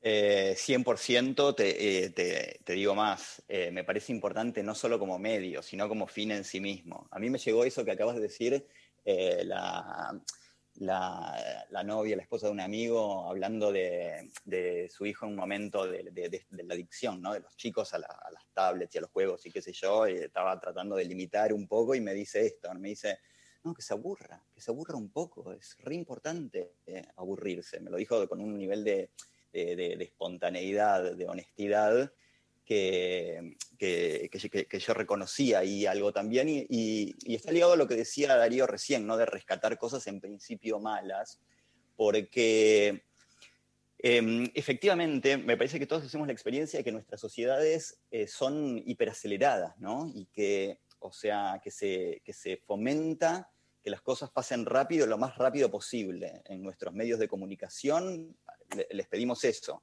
que funcionen lo más rápido posible. Eh, a, nuestros, a, nuestras formas de, de, viajar, lo mismo, que, que nos lleven y traigan lo más rápido posible.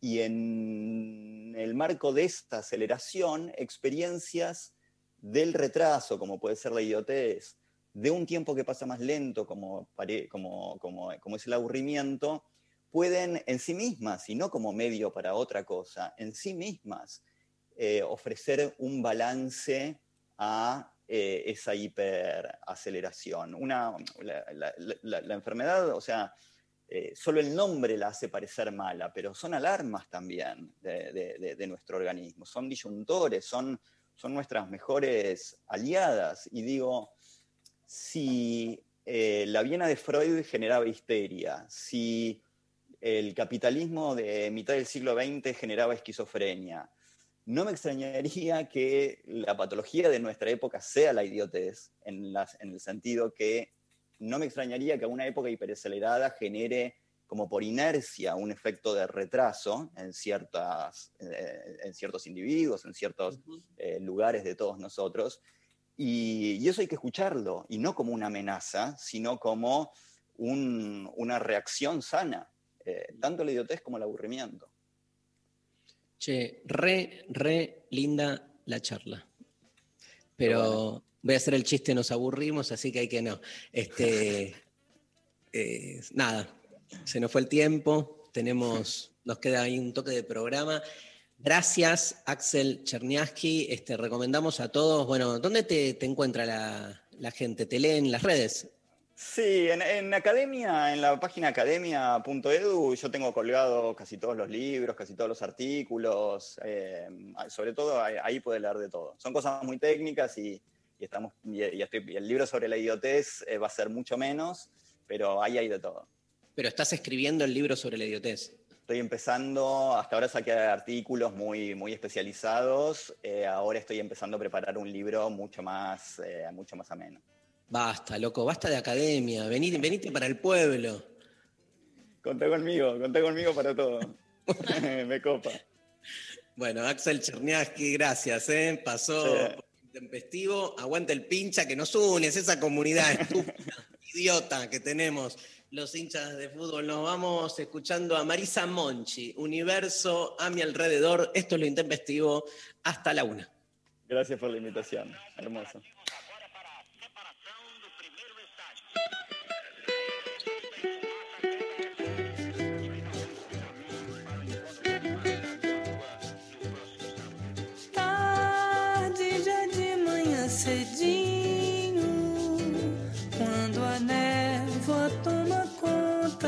Cidade. Quem pega no violão sou eu, sou eu, pra cantar a novidade. Quantas lágrimas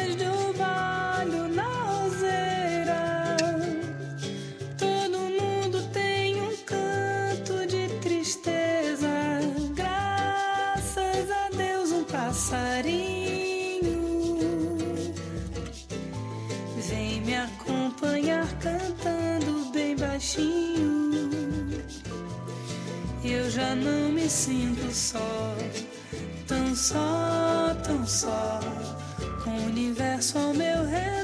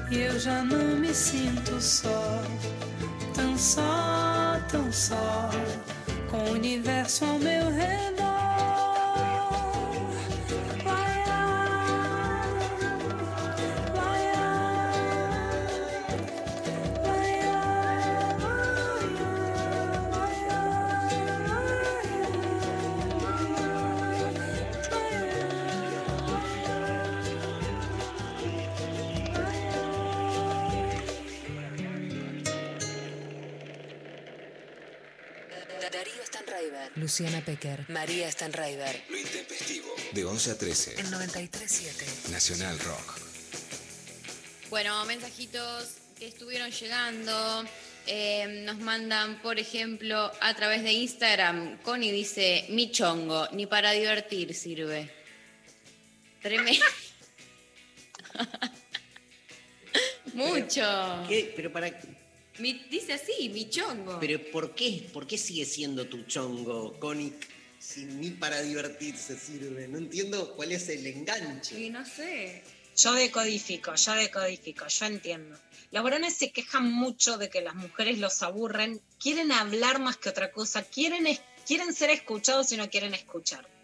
Mira, más que el sexo, Conic, el ¿para qué nudo del drama moderno es ese. ¿Para qué sigue Conic con el chongo si no sirve ni para... O sea, el modo en que está enunciado. O sea, no me sirve para nada, ni para divertirse. Digo, ¿para qué sigue? Bueno, porque andás a que capaz que está ahí. De- Esto, está ahí, ¿viste? Claro, Tenés está. arroz en la alacena, comes arroz. Cuando hay una falta en el mercado sexual y social tan grande, si hay desabastecimiento y somos Venezuela, hay arroz, se come arroz. Yo no juzgo, no juzgo nunca. Más mensajes. Eh, nos mandan también por Instagram los espacios de académicos de- destinados a otros académicos. Sí, y bueno. La academia es muy, muy... Muy aburrida. Pero tiene que ver con lo que decíamos antes de los guetos también, ¿viste? Sí. Porque vos vas a una reunión, a mí me ha pasado, vas a reuniones de, de académicos que están charlando, van a una fiesta. Yo he ido a fiestas de amigos míos de la academia y están todo el tiempo, así como hablamos de fútbol, los futboleros o este, de los de las tribus musicales, ¿viste? Que se enganchan con no sé qué. En la- los académicos hablan de eso. Y entonces entre ellos se divierten. Ahora, el, el de afuera la pasa como el orto. A mí me aburren las fiestas de hablar. Como que yo quiero volver a las fiestas de bailar. Cosa que en este año no es posible. Por eso voy a huir para mi cumpleaños. Fui a una fiesta de cumpleaños tuya de bailar que me gustó ¿Te mucho. acordás? Qué linda, sí. No quiero fiestas de hablar, ¿viste? Para hablar están otros momentos. Las fiestas son para no hablar. Ana Laura dice por Instagram también, me aburren mis compañeros de trabajo hablando mal de mis otros compañeros de trabajo. Bueno, eso, eso es ser compañero de trabajo, hablar mal de otro compañero de trabajo, ¿viste? Como que es la, la lógica endogámica de la boludez de la oficina, ¿no? Eh, Abril dice, mm, que me den charla en los colectivos gente desconocida. Uh. Oh, es terrible. Es como el Mi taxista. nivel de fobia a la charla de gente random subió tipo millones. Hay, González, un audio, ¿no? Hola Intempes, buen día, ¿cómo están? Bueno, eh, a mí me aburre el aburrimiento en sí mismo. Es como, no sé si a ustedes les pasa, pero yo no suelo darme cuenta que estoy aburrido. Eh, por ahí empiezo a dar vueltas alrededor de mi casa y abro tres veces la heladera y hay un momento en el cual estoy abriendo por tercera vez la heladera, me paro y tengo esa epifanía de estoy haciendo esto porque estoy aburrido y ahí digo, uy, qué embole estar aburrido. No puedo creer que esté en esta situación, ¿cómo salgo? Así que eso me pasa a mí. Saludos. Te amo, loco. Soy- Comer por aburrimiento es una gran es una gran característica. Hay un libro de Pedro Mayal que tiene su artículo sobre cómo escribir que dice que se ata a la, se ata la silla, tienen que apagar el wifi, todas cosas que yo debería hacer. Y dice- tiene una frase que me da mucha risa y me identifica mucho que es abrir muchas veces la heladera como si ahí estuviera una respuesta extraterrestre, como si la luz de la heladera te dijera algo, como si aparecería una comida nueva, ¿viste? Pero como abrir la puerta de la heladera por aburrimiento es... De. Ahora, de última, si comes, abrís la heladera por aburrimiento y encontrás algo que te, nada, sacie un poco, pero el tema, como nos dijo el oyente, que estuvo buenísimo, es que la tercera vez que abrís la heladera, porque hasta te aburre lo que ves adentro de la heladera. Cuando estás aburrido, todo te genera aburrimiento. Hola chiques, dicen por WhatsApp, soy de aburrirme muchísimo porque pienso tanto en encontrarle el sentido a cada cosa que hago. Digo que me abrumo y me deprimo. Es un ciclo que no acaba nunca, así que duermo más horas de las que debería para no pensar. Podría haberlo escrito yo esto, pero no. A mí me aburre dormir mucho. Es como que en un momento, viste, me, me tengo el tirón de seguir durmiendo y digo, no, qué aburrido. Boludo". No, Dios. Bueno, nada, me pasa eso. No hay que coincidir, no es eh, universal la ley de que a todos nos aburre lo mismo. María se aburrió, aburrí, se aburrió de leer mensaje, María, dale, Me otro más. de, de- de- de estar eh, en vivo. Hola, querides. A mí me aburre ver cómo se comportan las parejitas heteronormativas. Son como tan predecibles sus modos. Aburrido. Ahí lo dijiste. Así era. Ahí lo dijiste como lo decís de verdad. Ahí te salió el Darío real, el original, el verdadero. Aburrido. Hola Intempes, me aburre el típico programa de fútbol con la mesa llena de chabones chicañándose y enojándose. Una flaca, ah no, una fiaca. Una flaca. Sí, decía una flaca, como pidiendo un cupo, pero no era Uy, una la fiaca. chicana masculina. La cosa de, eh, vos, boludo, eh, como jodiéndose siempre. La repetición, ¿no? Pensar que hay tanta gente que necesita de la repetición para sobrevivir. Yo ahí diciendo, porque la repetición por eso puede ser rutina o puede ser ritual. A veces la repetición puede ser abrazadora, no, no quiero decir que sea obligatoria. Sí. Yo no sé Sí, si es la repetición. si Lo no- veo, ¿eh? Veo cuando la repetición se vuelve ritual, eh, veo lo contenedora. A mí, personalmente, igual, este, no, nada, no me cierra, no, no llego ni a construir el ritual, ¿viste? En algún punto, o me, me dura dos semanas y después tengo que ir a otro ritual, ponerle para salir de ese, pero este, envidio a los que pueden aferrarse a algo obvio. No hablamos del tedio, que es como una cosa como mucho más este, radicalizada, porque por ahí el aburrimiento tiene que ver con la parte más subjetiva de la relación con el sentido, con lo que nos cierra. El tedio parece como algo, ¿viste? Este, el- ese tedio, los medievales hablaban del taedium vitae, que es el tedio existencial, lo que se llama el tedio existencial, que no es aburrirte por eh, la heladera o por la televisión o por la pareja, sino entender como ontológicamente el estar en el mundo supone un tedio este, estructural. Y uno está desesperado tratando de este, rellenarlo con cosas que en el fondo nunca terminan de cuajar. ¿no? Ese tedio existencial, como dijimos un poco al inicio, se da más ante la proliferación de estímulos, donde decís, pará, ¿viste? Todo se te vuelve lo mismo. La típica que nos pasó a todos de estar con el zapping y saber que tenés 280 canales y todos se te vuelven homogéneamente lo mismo y ya no distinguís una cosa de otra, ¿no? Eso es muy del shopping, ¿no? El, para mí el shopping, como dice Nietzsche, que no habla del shopping, pero cuando Nietzsche dice el desierto crece, ¿Está hablando del shopping? está hablando del shopping. Hay de quien alberga desiertos. Dice, el desierto crece y uno se imagina el crecimiento de ese desierto como lo desértico, lo, que, lo ausente. Eh, mi imagen del desierto no es un mundo sin nada, es un mundo repleto de cosas, porque lo el desierto ahí es este, la- lo homogéneo, ¿no? que, que es la industrialización de, de la realidad, muy, muy de nuestros tiempos modernos como... Bueno, el desierto te deja ver más claramente el horizonte, o sea, tenés más sensación de futuro. Pero Mirá, por ¿sabes qué eso dice? vuelvo, ¿Sabes qué dice Nietzsche ahí, Lula? Y que además en el desierto ves la, la vida pequeña pero resistente, dice él. O sea, cuando aguzás la, la- la mirada en el desierto, no es que no hay vida. Hay vida, pero es muy chiquita, muy ínfima y está bien aferrada a la supervivencia porque está en las peores condiciones. Entonces, es esto que decís vos, ¿no? El desierto te permite mirar desde un lugar mucho más este, profundo, por decir así. Saran. Desierto. Mira, González no aguanta, González no aguanta dos segundos con silencio, ¿viste? Hay que meter un tema, González, hay que meter un tema. un desierto sonoro. Por eso yo digo que la sobreoferta, tanto en el amor como en las vacaciones como en la comida, genera un aburrimiento previo al encuentro, porque genera el aburrimiento de que está a tu disposición, aunque no lo, no lo uses. Genera un agobio de oferta. A ver, un audio, González. Hola intempestives, creo que lo que más me embola es estar en una reunión con mamás y que cuenten todo lo que hacen sus niños. Yo entiendo que genera una emoción y todo eso, pero todos esos temas, o sea, me aburren. O sea, no hay nada que me aburra más que, que lo que le pasa a los hijos de otros. Eh, me, me- me resulta muy, muy aburrido todo eso, la caquita, el pañalcito, eh, la sonrisita, si durmió, si no durmió, la carita que hizo, la fotito que le sacábamos. Todo eso, uff, desastre. Luciana Pecker. El mundo baby shower.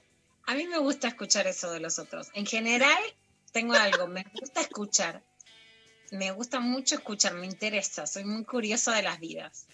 No me gusta cuando bajan línea, viste, la, la, si la madre se te pone en disputa, cuando te encontrás con alguien, viste, te- o sea, cuando te levantan el dedo.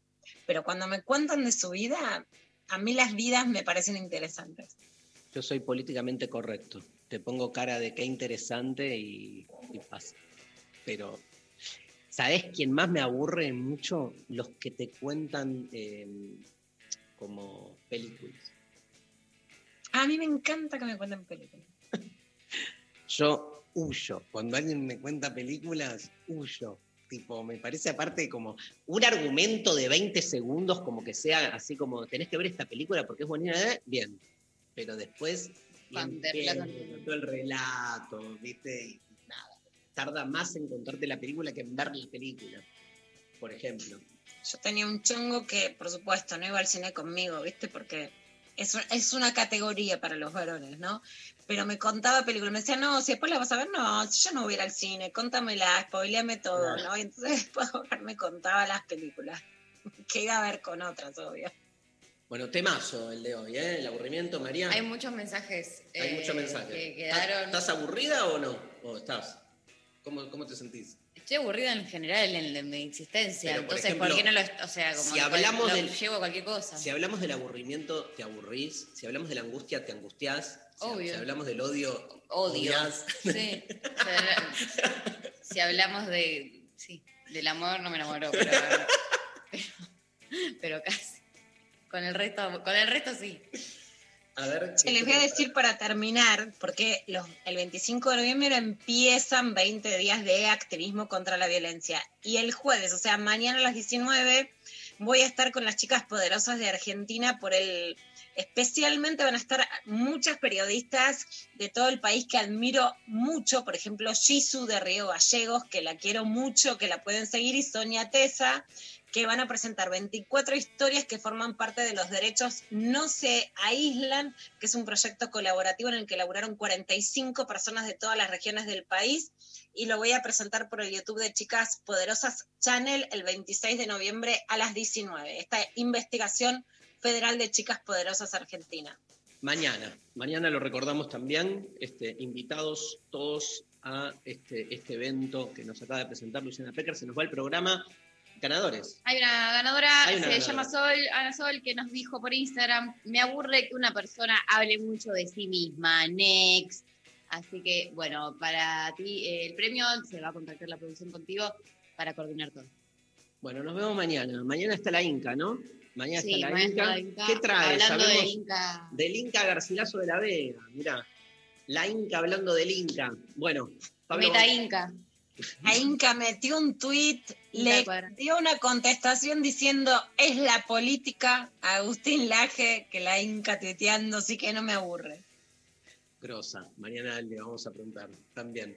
Pablo González, gracias. Nazarena Taliche, gracias allí en el estudio de Nacional Rock. Sophie Cornell, Larry Rombolá. Lula, nos vemos mañana. Hasta mañana. María Stanriver, hasta mañana. Nos vamos escuchando a Rosario Ortega Trueno para terminar el programa de hoy. Hasta mañana.